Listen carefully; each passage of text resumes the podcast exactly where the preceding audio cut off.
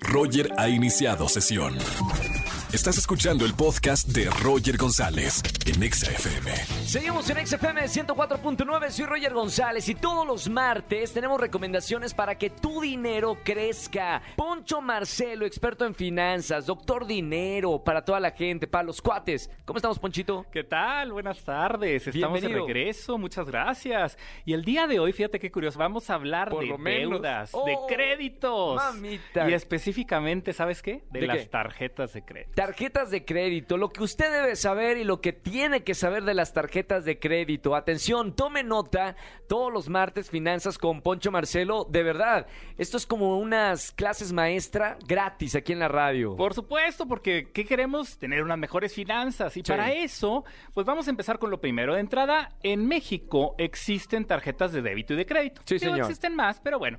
¿Cuál es la diferencia? Digo, por si alguien todavía tiene la duda, la tarjeta de débito es dinero que yo tengo en el banco. Cuando yo la utilizo, en automático ese dinero se reduce. Perfecto. Entonces, hasta que llegue a cero y hasta ahí. No puede haber bajo cero. Pero en Ok. la tarjeta de crédito estoy usando el dinero del banco. sí. Entonces, ¿qué sucede? El banco me da un servicio. Por ese servicio me cobran unos intereses altísimos. De entrada son los intereses más altos. Prácticamente son los intereses más altos que hay de todas las deudas que hay. Mamita. Si yo pidiera una deuda para una casa, para un auto, sería mucho menor. Entonces, aguas. Primero, primero ojo con las tarjetas de crédito. No son para estarse endeudando porque los- lo- el crédito, lo que es el, el costo de ese dinero es muy caro. Te ahoga, te puede, ahoga, te te puede puede ahogar. dejar en la bancarrota, ¿no? Exactamente, y por eso el día de hoy estamos platicando lo bueno y lo malo. Ok. Y justamente, ¿qué es lo más malo de una tarjeta de crédito?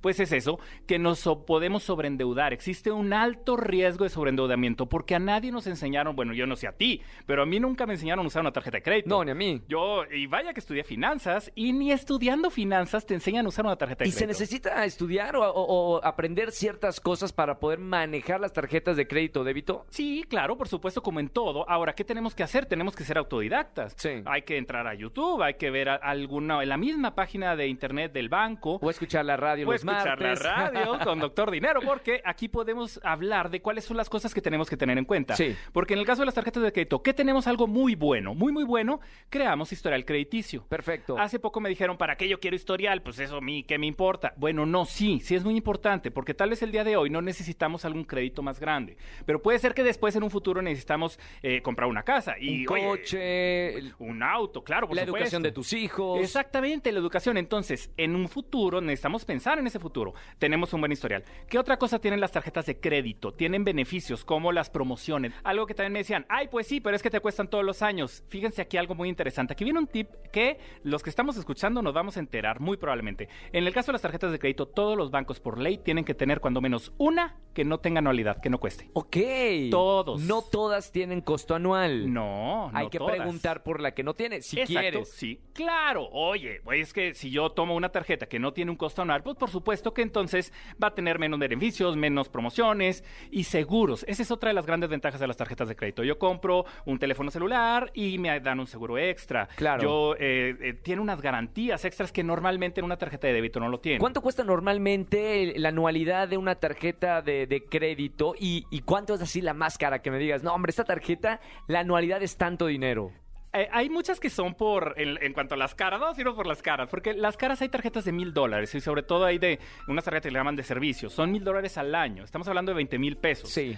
Hay más caras, por supuesto, pero Mami. esos ya son por invitación. Es decir, yo tengo una tarjeta de estas y luego después me invitan para poder tener las tarjetas con anualidades de dos mil dólares, tres mil ¿Es dólares. en serio? ¿Solo por el servicio? Solo por el servicio. Ahora, esas son las mucho más caras, pero... Las black y todo eso, ¿no? Exactamente, las que son metálicas. En muchos de los casos las hemos visto. Mamita, que son nu- de metal. nunca he visto una de... me- Pero cuidemos las tarjetas de crédito porque no nada más son para presumir. Al final de cuentas nos está costando una anualidad. Por supuesto. Eh, si no las pagamos a tiempo nos están cobrando intereses. Entonces, aguas, porque esa es la parte que tenemos que cuidar con las tarjetas. Entonces, ¿qué es lo negativo de la tarjeta? Negativo. Pues justamente el tema de que eh, puedo tender a sobreendeudarme. ¿Cómo le hago yo para no que no, esto no me pase? Yo tengo mi límite de crédito como tope lo que gano en un mes. Ok. Porque de esa forma Sí ya lo no me puedes voy a- pagar. Exacto. Ok, entiendo. Entonces, esa es una buena recomendación, no pongamos más de eso. Sí. Y otra, no coleccionemos tarjetas de crédito, por favor, no, no son barajitas ahí como para ver que, oye, ya tienes la, la plateada y la negra. y no- Angelito no. tiene como cinco de crédito. No, no, no, no, cinco no, de entonces, crédito. ¿Para qué, ¿Necesitamos no? cuántas?